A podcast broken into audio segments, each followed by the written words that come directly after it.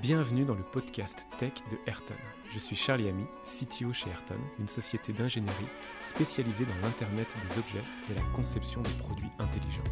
Dans cette série, nous discutons librement des sujets techniques qui nous animent dans le quotidien de nos projets, des échanges libres et sans filtre. Pour en savoir plus sur nous, rendez-vous sur le site ayrton.fr. Bonne écoute Bonjour Alexandre. Salut Charlie. Alors, est-ce que tu peux te présenter euh, rapidement? Alors, je m'appelle Alexandre Poincé, j'ai 24 ans, presque 25. Ça fait deux ans que, que je suis Ayrton maintenant. Euh, je fais mon stage de fin d'études et, euh, j'ai enchaîné euh, directement par un CDI. Et je suis développeur firmware avec quand même une, forte composante sécurité due, due, à ma formation.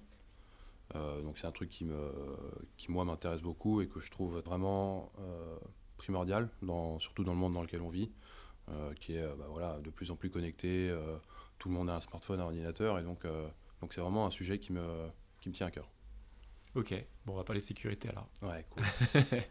est-ce que tu as, est as une actualité euh, sur la sécurité, un truc sur ces derniers jours ou ces dernières semaines qui que tu as repéré? Tout le monde l'a entendu, c'est passé dans tous les médias, l'affaire euh, Pegasus, euh, l'espionnage, des, que ce soit de, de, personnes politiques, de journalistes, etc. Donc ça, a étonné, ça a étonné beaucoup de monde. Je trouve pas ça si étonnant que ça. Enfin, c'est, c'est quand même quelque chose, quand on est un peu dans le domaine, quand on suit un peu le domaine de la sécu, on sait que voilà, il se passe toujours euh, ce genre de choses, qu'il y a des, euh, des, États, des entreprises qui sont payées pour, euh, pour, pour, offrir ce genre de service ou récupérer des informations. C'est vrai que ça peut faire un peu peur, parce qu'effectivement, quand, quand on apprend que le président de la République est vulnérable à ce genre d'attaque, de, de problèmes de sécurité, on se dit que personne n'est à l'abri. Et c'est vrai, personne n'est à l'abri. C'est juste que, bah, voilà, en tant que citoyen lambda, nous, on a très peu de risques de, subir ce genre d'attaque très ciblée. Citoyen lambda, il fera plus partie d'une attaque, euh, de masse euh, euh, qui est vraiment pas, spécifique à, à lui. mais c'est vrai que ça peut, ça peut faire peur et je comprends que, que ça puisse surprendre le, le, le grand public. Bah après, après on a, enfin, ça, fait, ça fait maintenant plusieurs années qu'on entend souvent, enfin il y a eu Snowden, il y a eu, il y a eu plein d'épisodes comme ça où on entend, on entend parler. Il y a eu les attaques d'hôpitaux là, mmh. dans l'été. Ouais, finalement, c'est devenu un sujet un peu grand public. Ouais. Est-ce que c'est mort? Est-ce que euh, c'est voué à être euh, en permanence euh, à faire l'actualité de cette manière-là? Ou est-ce qu'il y a des vraies choses à faire euh, quelque part quoi? Alors oui, on va en entendre de plus en plus parler et c'est une bonne chose. Ça permet de, sensibiliser les, gens. Après, il y a toujours des choses à faire. justement en passant par, par la sensibilisation par exemple. Un truc tout bête, mais on a encore beaucoup de gens qui utilisent le, même mot de passe sur, sur tous les différents services ils utilisent le même mot de passe. Donc après, forcément, euh, on, est, euh, on est susceptible d'être victime d'attaques qui sont pas forcément très compliquées en plus. C'est aussi, euh, c'est aussi aux, aux, entreprises, fournisseurs de services, de produits, d'apporter une, une, plus grande importance à, à, la sécurité de leurs produits, okay. de leurs services. Alors si, si, on revient justement sur nos contextes, donc nous on fait, on fait des solutions, des produits, des produits connectés. Qu'est-ce qu'il y a à faire du coup dans l'IoT? Est-ce que, tu penses qu'aujourd'hui, euh, on est bien, on fait bien les choses, mais euh, ce sera toujours euh, contourné? Est-ce que, tu vois les choses évoluer depuis, que tu es dans ce sujet de la sécurité, que tu vois les projets passer? Il faut savoir que le domaine de, l'IoT, c'est un domaine qui est, assez récent, comparé à, l'informatique plus classique, plus traditionnelle. En fait, dans lequel on reproduit les mêmes, erreurs qui ont été faites dans l'informatique classique il y a 20-30 ans où, euh, où on n'apporte pas une, euh, une, importance assez grande euh, sur, le, sur le, les problématiques de sécurité. Et, et, on est toujours un peu dans, une, dans une dynamique où on réagit aux problèmes, aux vulnérabilités, plutôt que d'anticiper et prévoir des solutions à ces, à problèmes de sécurité. Le domaine de l'IoT, c'est un domaine qui est encore qui est de plus en plus vulnérable parce qu'on a des niveaux de sécurité qui sont plus bas que l'informatique euh, classique. Ah oui, tu penses ouais. ouais. à l'heure actuelle, on a des, des niveaux. Euh, en fait, on a, pas, on a très peu de régulation au niveau, niveau législatif, j'entends, sur, le, sur la sécurité de, des objets connectés. Et donc, du coup, bah, voilà, malheureusement, quand il n'y a pas de quand a pas de loi pour, pour encadrer un peu ces, ces, ces problématiques-là, bah, les constructeurs ne font pas forcément, euh, pas forcément euh, d'efforts. Pas tous les constructeurs, hein, bien sûr, hein, c'est euh, pas, pas quelque chose qui s'applique à tous, mais une bonne partie. Non, du coup, du coup, tu parles de loi, tu dis ça parce que tu sais qu'il y a des choses en préparation. Oui, effectivement. Et... Tant qu'il n'y a pas de loi, les constructeurs font un peu ce qu'ils veulent. Et, on se retrouve avec des objets de plus en plus présents et accessibles au, grand public.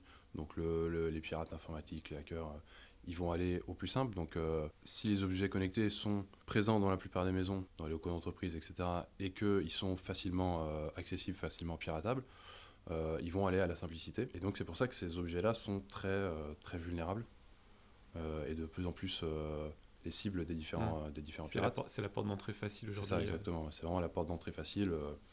Il y a plein d'exemples. par exemple, il y avait c'est un exemple que j'avais que j'avais sorti lors de dans la vidéo de, sécurité qu'on a réalisée il y a, quelques semaines, un thermomètre connecté dans un aquarium euh, d'un casino à Las Vegas. Et donc euh, euh, les, les, pirates sont passés par, par ce thermomètre pour accéder ensuite à, tout, à tout le reste du réseau. C'est génial. Ouais, c'est génial, mais c'est triste aussi, parce qu'on se dit que si le, réseau avait été à peu près fait de manière correcte et qu'il y avait eu un peu d'isolation, etc., ça ne serait, pas, ça serait pas arrivé.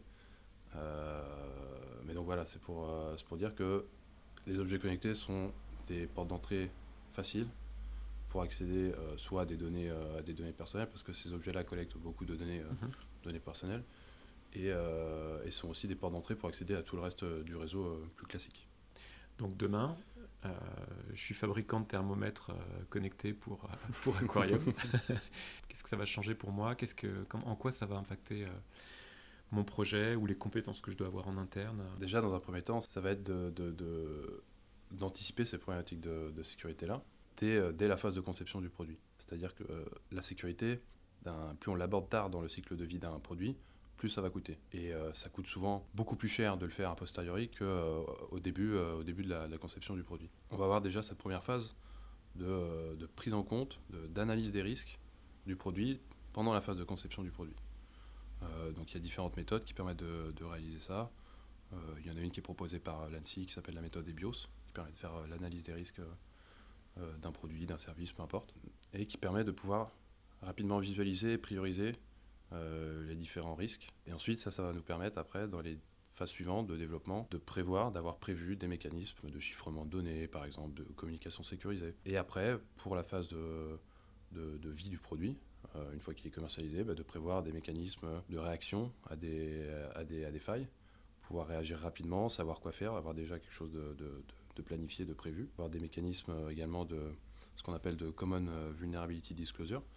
Euh, c'est euh, des plateformes qui permettent à différents chercheurs ou hackers bienveillants de pouvoir reporter des vulnérabilités aux fabricants pour qu'on puisse, puissent le corriger sans que ce soit tout de suite euh, balancé euh, sur le net euh, et que des personnes malveillantes puissent, puissent en profiter. Tout ça, tout ça, ça fait partie des cadres législatifs du coup qui vont arriver, c'est ça? C'est ça, et donc du coup, au, niveau, au niveau IoT, ça commence à bouger au niveau législatif, au niveau européen en l'occurrence, avec le Cyber Security Act, européen qui donc pousse ce côté, ce côté sécurité, que ce soit dans l'IT classique ou dans l'IoT également. Et on voit apparaître différents standards de sécurité notamment euh, un standard proposé par l'ETSI, euh, donc qui est une agence européenne de standardisation, qui est le standard EN 303-645 et qui est dédié. Ouais. ok. Je commence à le connaître On dirait. Qui, qui est spécifique aux objets connectés et plus particulièrement aux objets connectés, ce qu'on va appeler consumer, donc grand public. On va, on va, viser différents niveaux de sécurité en fonction de, du domaine d'application du produit. Pour des, pour des produits de type bah, consumer, comme comme c'est le cas pour ce standard, on va viser un, niveau euh, basique, niveau minimum, parce qu'on estime que ce produit ne va, va, pas être ciblé spécifiquement. Euh, voilà, il ne va, pas, euh, il va pas contenir des données ultra sensibles. voilà. Ensuite, on a qui va être plus relatif au domaine médical ou industriel, où là, on va être à un niveau de sécurité substantiel, donc le niveau juste au-dessus. Et ensuite, après, on va avoir le niveau élevé, donc ça va être tout ce qui va être très critique, ça peut être du militaire, ça peut être du ferroviaire, ce genre de choses. Donc ça, ça va amener des obligations qui vont faire que euh, bah, il faudra cocher les bonnes cases euh, quand on veut mettre son produit sur le marché, c'est ça Ouais, c'est ça. Alors, pour l'instant, c'est pas encore super clair la législation qui va, qui va, qui va en sortir de ça. Euh, on ne sait pas encore si ça va être obligatoire. Pour l'instant, c'est encore des choses qui sont en, phase de réflexion. et donc, on n'a pas encore de deadline le 31 janvier 2023. Tout le monde doit être certifié tel, tel ou tel certificat pour, que, pour pouvoir commercialiser. Donc, c'est pas encore quelque chose qui est euh, obligatoire. Euh, mais par contre, il y a euh, certains pays qui sont en avance sur ça, notamment le Royaume-Uni, qui ont beaucoup participé à l'élaboration de ce standard de ce standard de l'ETSI et qui sont en train de discuter au Parlement de rendre obligatoire une certification pour les produits IoT grand public. Mhm pour pouvoir être commercialisé au Royaume-Uni. Donc c'est quelque chose qui est basé sur, euh, sur ce standard de, de l'ETSI. Chaque produit devra être certifié, sinon il ne pourra pas être commercialisé. Euh. Est-ce qu'il y, a, est qu'il y a déjà du coup euh, des échos de fabricants qui, qui se réorganisent par rapport à ça? Est-ce que ça impacte l'industrie? Est-ce que ça se voit ou est-ce que bon, ça se passe à l'intérieur de chaque entreprise et on ne sait pas trop encore comment, comment les gens s'organisent? Pour l'instant, j'ai pas vu passer beaucoup de communication autour de, de, de, de ce sujet-là.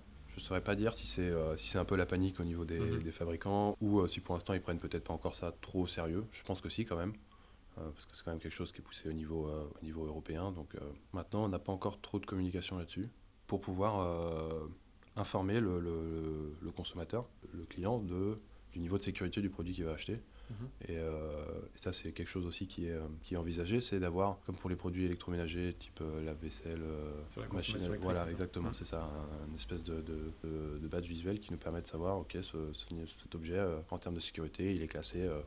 alors entre ça, entre l'étiquette sur la réparabilité, Exactement. on va commencer à en avoir des notes. On va commencer à en avoir. c'est vrai que ça peut, ça peut perdre un peu euh, le, grand public, mais c'est quand même quelque chose de super important. Et il euh, faut que ça passe par des campagnes aussi de sensibilisation. Voilà, exactement, soit sensibilisé à ça, qu'on sache que, à quoi correspond ça et, euh, et qu'on pousse un peu sur ces, sur ces sujets-là.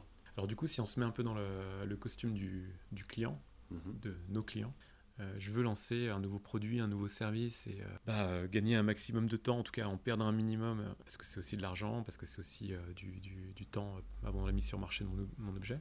Qu'est-ce qui va nous aider là-dedans? Du coup, on a ce cahier des charges qui est de plus en plus touffu sur ce qu'on doit faire en termes de sécurité. comment on s'évite de repartir d'une page blanche et de, de, re-réfléchir à chaque fois à tout On peut partir de différents guides notamment encore une fois le Royaume-Uni qui a fait un guide sur, euh, sur la sécurité des, objets connectés. C'est toutes des choses qui sont liées autour des mêmes, des mêmes problématiques. Euh, le, standard de l'ETI est tiré de ces, guides-là, etc. Mhm. C'est des guides qui euh, nous donnent une dizaine de points à respecter, des points d'attention à porter au niveau de la sécurité de, de, nos objets. On va avoir des points très classiques comme ne pas avoir de mot de passe par défaut, ou alors si on a des mots de passe par défaut, offrir la possibilité, voire même obliger l'utilisateur à changer ce mot de passe. Et donc ces différents guides permettent de savoir sur quoi se, concentrer quand on conçoit notre objet connecté, quels vont être les points euh, d'attention. Après, il faut quand même avoir quelqu'un en interne qui, euh, qui soit un minimum sensibilisé à ça, qui sache où aller chercher les informations. On n'a pas juste à importer une librairie, euh, faire un mm. clic droit, euh, sécuriser l'objet, c'est pas comme ça. Dommage. dommage, c'est dommage, ça serait bien qu'un jour on arrive euh, Du coup, de ce que tu décris, donc, il y a beaucoup, beaucoup de contenu qui est disponible finalement. Mm. Ça, ça, demande un, certain effort d'être sur tout ça. C'est ça, il faut vraiment être actif. on ne peut pas rester passif et attendre que tout nous tombe mm. dans les mains. c'est vraiment un vrai travail à fournir. Ça, ça, va, ça coûte de l'argent. Forcément, la sécurité, c'est quelque chose qui coûte de l'argent mais il y a tellement de chances de se faire pirater plus tard et que ça nous coûte bien plus cher que c'est presque rentable de le faire, euh, de le faire au, niveau de la conception. Techniquement, du coup, dans, entre la conception hardware et euh, le développement logiciel, qu'est-ce que ça va venir impacter déjà? Est-ce qu'il euh, est qu'il y a des étapes clés ou il y a des questions qu'il faut se poser à certaines étapes clés? C'est quoi les grands sujets? Alors au niveau matériel, on va avoir différents, différents composants qui nous permettent d'améliorer la sécurité de notre objet connecté. on va avoir tout ce qui va être TPM, Secure Element, ce genre de choses qui permet de stocker des informations de manière sécurisée, exécuter du code dans un environnement très sécurisé. Donc ça, c'est, euh, ce sont des, des, composants qui sont disponibles. Après, évidemment, ça a un coût, coût qui est, pas, qui est non négligeable. Encore une fois, c'est quelque chose qu'il faut prévoir au moment de la conception. Quel est le niveau de sécurité que je vise et mhm. est-ce que je vais avoir besoin d'autant de sécurité ou alors est-ce que je fais quelque chose qui est très peu sensible. Euh. Donc, ça, c'est pas dans les incontournables, c'est dans les, mécaniques euh, plus plus. Voilà, c'est dans le bonus. Mhm. C'est quand même quelque chose à prendre en compte. Et après, au niveau de l'intégration de ces composants, bah, par exemple, un Secure Element, on va souvent communiquer avec lui via euh, un bus type I2C, par exemple, un bus de communication assez classique dans le domaine de l'embarqué. Et ce bus, il faut pouvoir le protéger.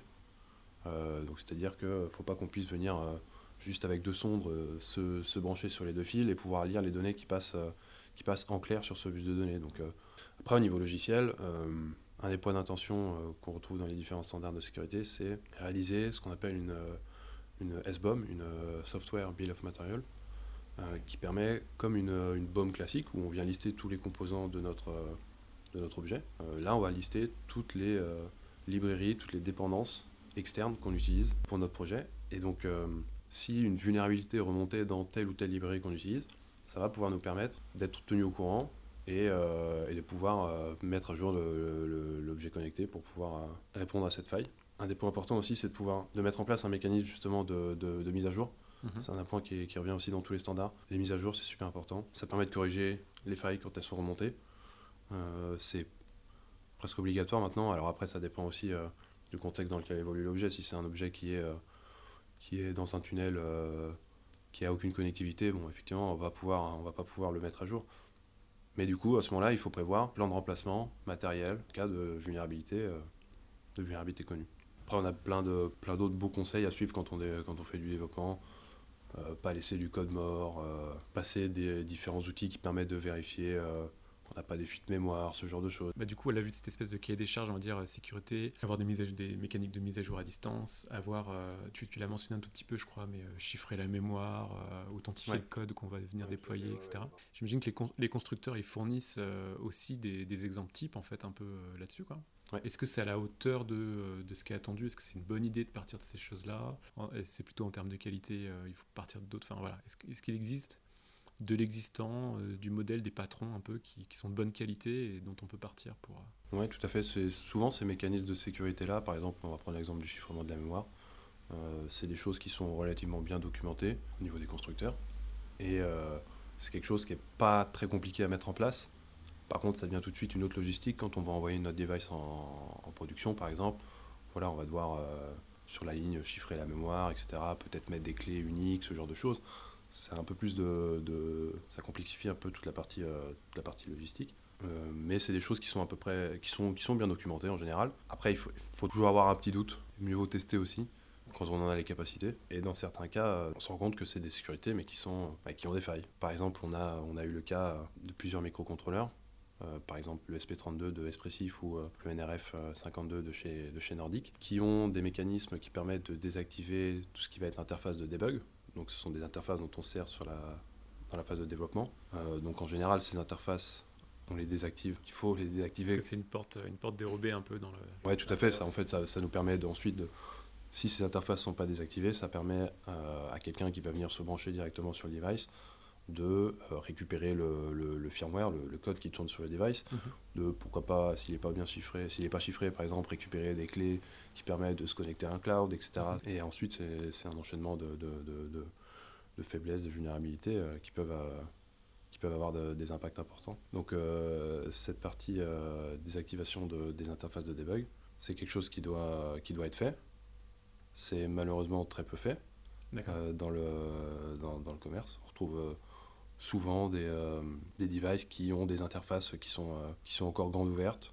On peut récupérer le code, des interfaces de debug, par exemple des interfaces UART, qui sont souvent des interfaces euh, qui servent encore une fois à la phase de debug, qui normalement doivent être désactivées dans la phase de mise en production du, mhm. device, qui ne le sont pas forcément. Je me souviens d'une conférence, il me semble que c'était à la Black Hat il y a quelques années maintenant, peut-être une dizaine d'années. C'est une, une, équipe de sécu qui s'amuse à à hacker, je crois, 40 devices euh, en 20 minutes.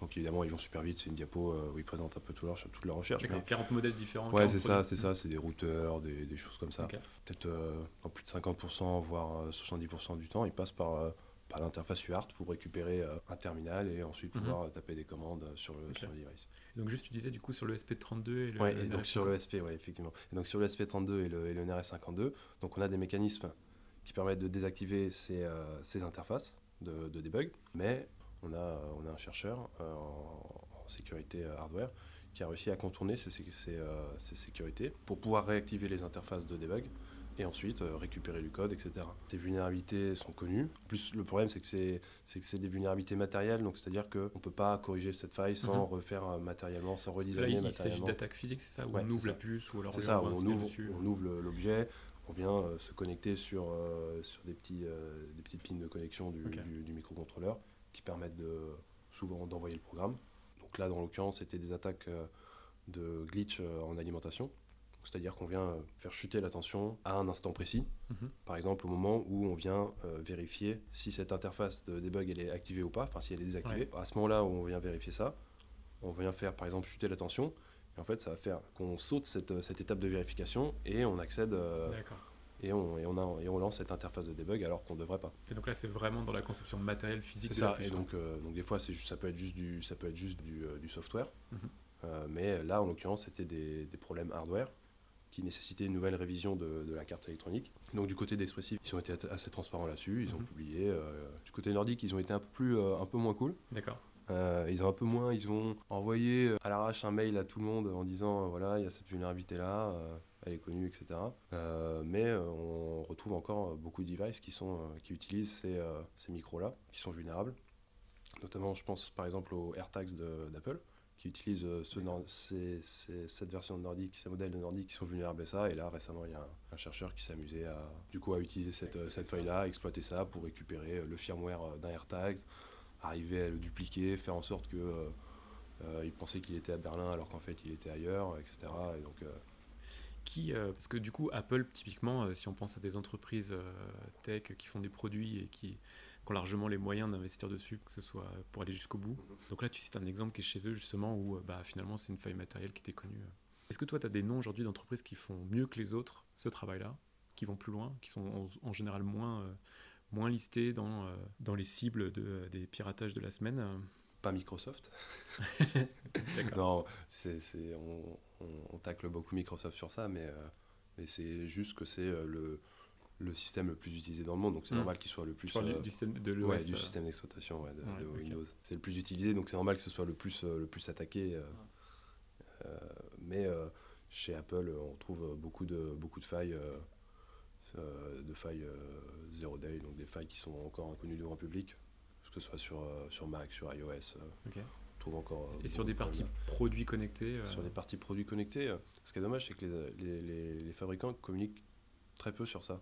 D'accord. Alors que pourtant, la sécurité, c'est quand même un, un argument de vente. Dire que son produit est sécurisé, plus sécurisé que les autres, qui suit tel ou tel standard, moi je trouve que c'est quand même euh, un très bon argument qui devrait largement influencer euh, les acheteurs. Donc on connaît moins, c'est difficile aujourd'hui d'avoir euh, produit par produit les listes de ce qui est connu comme faille. Ouais, c'est ça. Et est-ce que, euh, est-ce que du coup, enfin, ces, ces entreprises-là, elles sont, euh, est-ce qu'il y en a qui investissent sur la recherche dans la sécurité, qui sont présentes parce que, euh, voilà, est-ce qu'on voit des ingénieurs Apple euh, sur les sur les conférences de sécurité ou est-ce que globalement les fabricants ils sont plutôt en observateur de tout ce monde-là? J'ai pas beaucoup vu de, de fabricants sur, euh, sur les confs de sécu. Après, toutes les grandes boîtes ont, euh, ont un pôle sécurité qui, font, qui travaillent, qui font de la recherche dans, dans ce domaine de sécurité. Google en a, Microsoft, euh, Mhm. Microsoft a un pôle aussi, voilà. Mais c'est vrai qu'on a très peu de, de communication à ce niveau-là. On a souvent les, les- les équipes de recherche Google, Microsoft, qui publient des articles qui trouvent des vulnérabilités dans d'autres produits, dans les librairies, dans des logiciels utilisés. Mais c'est vrai que pour se recentrer un peu sur le domaine des objets connectés, des objets physiques, euh, beaucoup moins. Alors est-ce que c'est qu'ils ne communiquent juste pas, ou alors que en fait, dans le fond ils ne s'intéressent pas trop à la sécurité et que, que finalement bah, peut-être que les produits qu'ils font ne sont pas sécurisés? Est-ce que- est-ce qu'il y a des choses qui sont vraiment spécifiques aux objets connectés ou est-ce que finalement les failles des objets connectés c'est jamais que euh, une variété des failles euh, d'un côté de l'électronique et de l'autre côté purement logiciel quoi? Bah, Je dirais que c'est spécifique dans le sens où un objet connecté, ça, ça évolue euh, dans un environnement qui est quand même euh, très complet comparé à un ordinateur classique.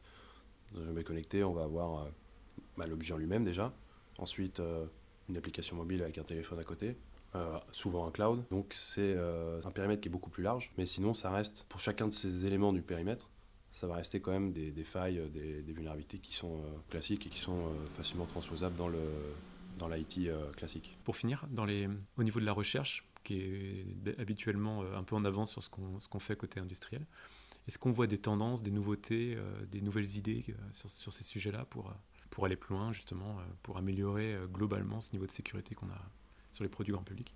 Au niveau de la recherche, il y a pas mal de, il y a pas mal de travail qui est fait, euh, qui est fait à ce niveau-là. Après, on a toujours le problème de, classique de la recherche, euh, c'est-à-dire que c'est très peu médiatisé, pas beaucoup, de, pas beaucoup de, de- de- budget, ce genre de choses. Mais on a euh, beaucoup de projets euh, qui euh, essaient de fournir des algorithmes de, chiffrement plus adaptés aux objets connectés, des, des, projets qui permettent de, fournir des outils sur, sur de la sécurité, par exemple Bluetooth ou énergie, ce genre de choses. on a plein de petits projets, plein de petits outils qui, qui naissent par-ci par-là. Comme l'IoT de manière générale, c'est encore un domaine qui est, qui est assez spécifique. Toi, tu as été en contact d'initiatives dont tu peux parler sur, sur ces domaines-là Oui, tout à fait. j'ai travaillé sur, sur un algorithme de chiffrement, chiffrement symétrique dédié, euh, spécifique aux objets connectés. Les objets connectés, c'est euh, souvent euh, des, systèmes beaucoup plus contraints, avec beaucoup moins de ressources, donc beaucoup moins de capacité de, calcul, de mémoire, etc. Dans le cadre de ce projet-là, le but c'était de développer cet algorithme de chiffrement symétrique pour que ce soit plus optimisé, peut-être plus facile à intégrer pour les objets connectés. Donc évidemment, moi je suis pas, je suis pas très bon en maths, donc je me suis pas occupé de toute cette partie toute cette partie théorique. Par contre, j'ai implémenté euh, cet algorithme sur différentes plateformes. Euh, la sécurité, c'est quelque chose qui est quand même assez difficile à automatiser. Mhm. En fait, on peut automatiser euh, beaucoup de tâches beaucoup de tâches classiques, mais quand on va vouloir pousser un peu plus un peu les tests un peu plus loin, dans, un peu plus dans le détail, on va devoir forcément faire une étape, une étape manuelle. Il faut, avoir le contexte. C'est ça, il faut avoir le contexte, le contexte métier. Mhm il y a forcément une étape euh, manuelle euh, pour avoir quelque chose quand même de, de, avoir un résultat et un niveau de confiance assez, euh, assez élevé. Mhm.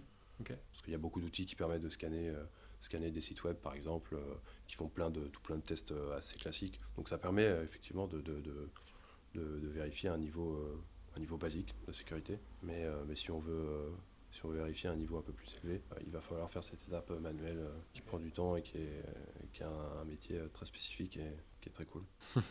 et du coup, ça a donné des petits, alors, ces travaux-là sur la mécanique de, le mécanisme de chiffrement euh. Donc, il y a eu un appel d'offres euh, par le NIST, qui est un organisme de sécurité euh, américain, qui a fait un appel d'offres pour, les, pour un algorithme de chiffrement symétrique pour le, les domaines, le domaine de l'embarqué.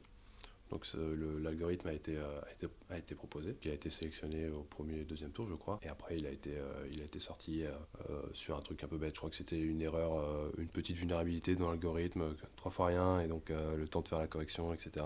Il a été sorti. Donc c'est pas, pas un algorithme qui est utilisé encore, encore dans, dans le domaine, mhm.